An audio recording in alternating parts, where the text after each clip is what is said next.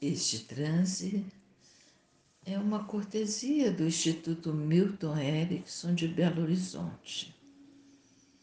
Eu sou Angela Cota e o transe de hoje é sobre comunicação saudável, empatia e como você pode comunicar-se melhor, obter o equilíbrio emocional acompanhando o seu crescimento pessoal.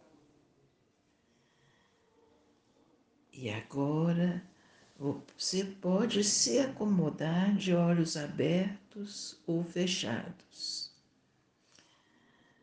permitindo que o corpo se acomode, permitindo que o corpo encontre uma posição confortável. Confortavelmente. E você foca sua atenção para se conectar com o seu corpo. E você vai sentindo seus pés, suas mãos, e você vai percebendo quais as sensações que, sensações que estão presentes no corpo, quaisquer que sejam as sensações, podem ser sensações de pulsação, de calor, de contato com a cadeira ou com o chão, percebendo quais as tensões presentes no corpo. E agora, observando qual a qualidade da respiração neste momento, observando os movimentos da respiração no abdômen. E você pode agora tomar alguns instantes para você seguir cada inspiração e cada expiração.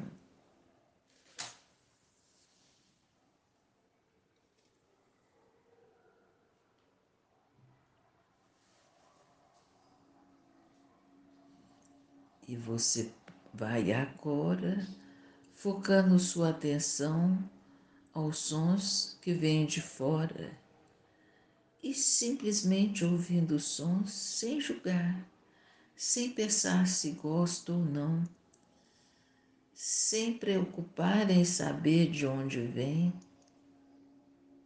simplesmente ouvindo o som e percebendo a duração de cada som, até que você constata que você já não ouve mais este som. Em seguida, você vai percebendo o silêncio entre os sons.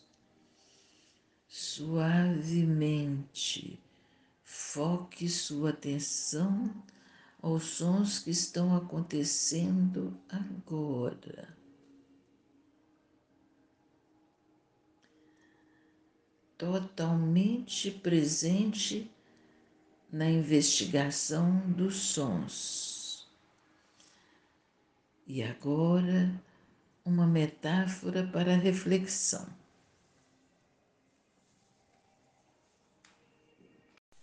Gente boa encontra gente boa. Todo mundo sabe que a gente colhe aquilo que a gente planta.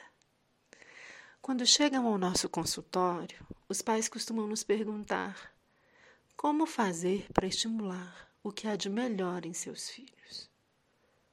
Nesse momento, contamos a eles uma história que segue assim. Pedro, menino de oito anos, estava de férias, juntamente com seu pai, sua mãe e sua irmã foi passar quinze dias na roça, onde moravam seus avós.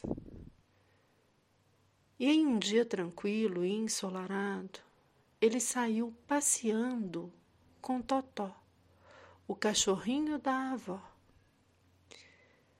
Quando estava numa parte montanhosa do caminho, Totó se perdeu. Então, mais do que depressa, Pedro se pôs a procurá-lo. E ele chamava: Totó, Totó. E quando chegou ao cume de uma colina, logo depois de chamá-lo, ele escutou uma voz de menino: Totó, Totó. Aí ele ficou intrigado e gritou: Quem está aí?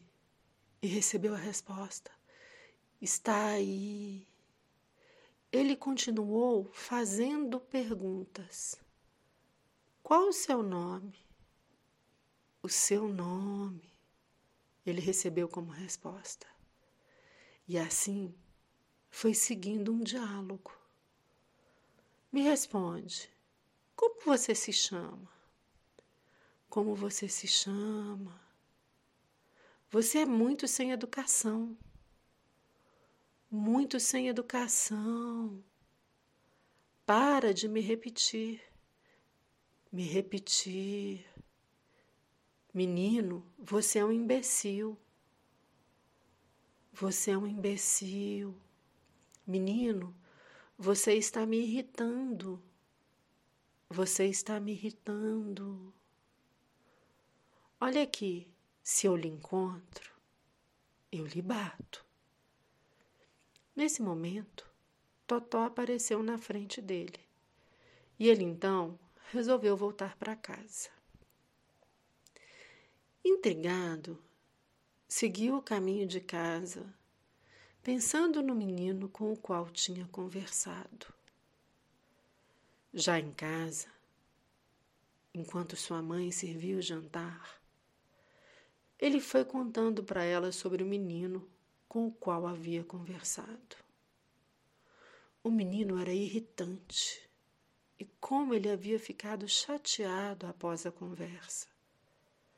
Tanto que, se ele encontrasse com o menino, bateria nele, com certeza. A mãe de Pedro escutou-o atenta e silenciosamente. No dia seguinte, Bem cedo, Pedro resolveu voltar a passear pelas montanhas com Totó.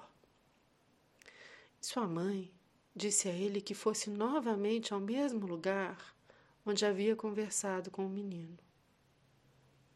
A mãe de Pedro disse a ele que dessa vez deveria dizer somente coisas amáveis e que ele também poderia dizer para o menino que queria ser seu amigo. E Pedro não entendeu bem, mas concordou com sua mãe, porque sabia que ela era uma mulher muito sábia e que queria sempre o seu bem. Pedro então foi até o cume da colina e lá chamou: Menino, você está aí? Está aí, a voz respondeu. Menino, eu queria me desculpar por ontem. Eu queria me desculpar por ontem, respondeu a voz. Menino, até que você é educado. Você é educado. Um dia eu gostaria de lhe encontrar. Eu gostaria de lhe encontrar. Quem sabe a gente pode ser amigo? A gente pode ser amigo. E assim seguiram-se perguntas e respostas amigáveis. Pedro, depois de se despedir, voltou a passear com Totó. Ao encontrar com sua mãe, já de noite, contou a ela sobre a conversa agradável que teve com o menino e como havia sido diferente do dia anterior. E que, na verdade, ele acreditava que eles já eram até amigos.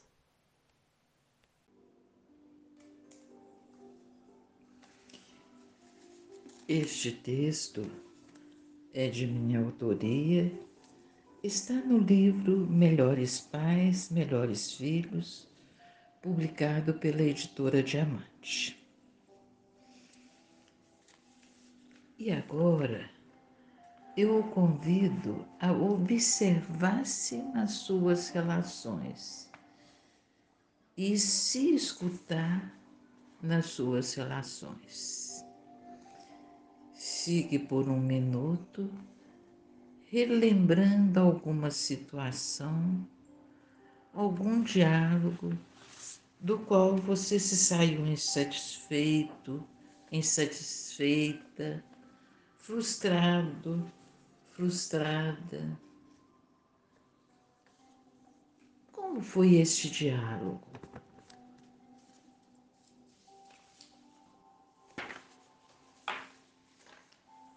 O outro se exaltou?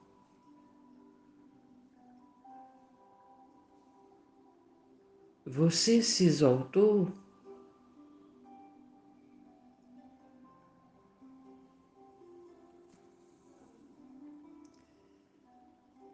Conseguiram resolver alguma coisa?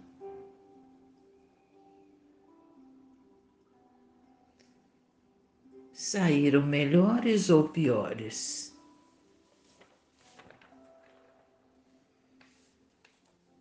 O que você gostaria de melhorar no seu convívio com seus familiares, seus amigos? com seus colegas de trabalho.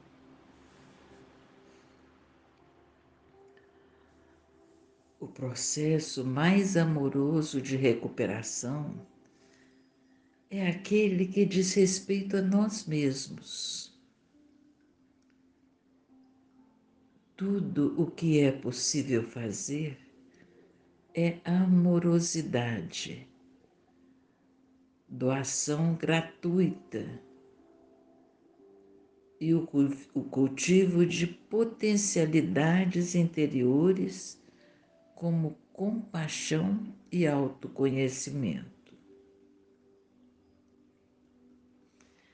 Isto enriquece a você e lhe possibilita oferecer mais aos outros. E então os outros terão mais para oferecer a você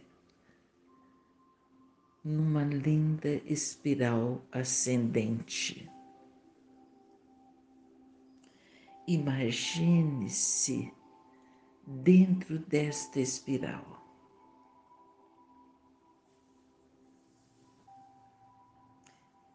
E agora você vai voltar a focar na sua respiração. De duas respirações profundas.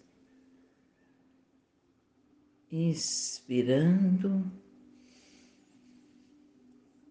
expirando,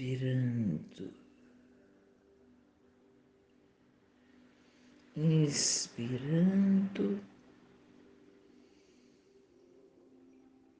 expirando,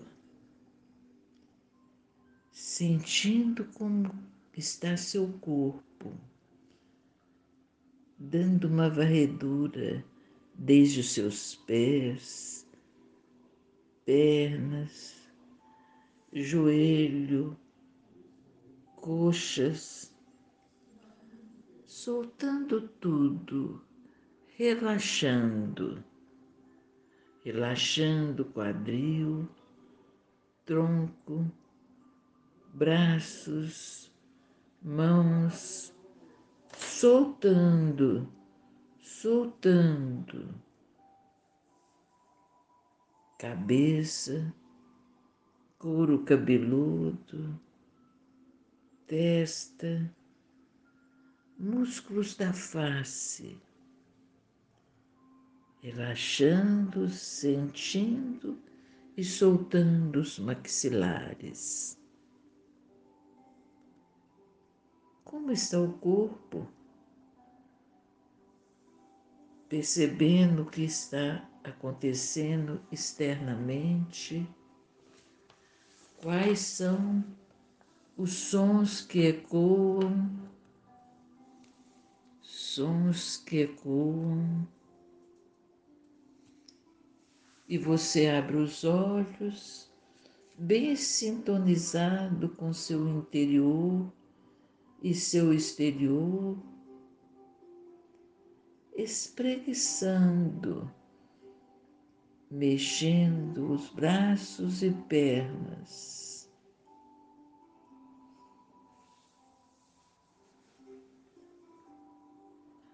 Obrigada. Fique bem.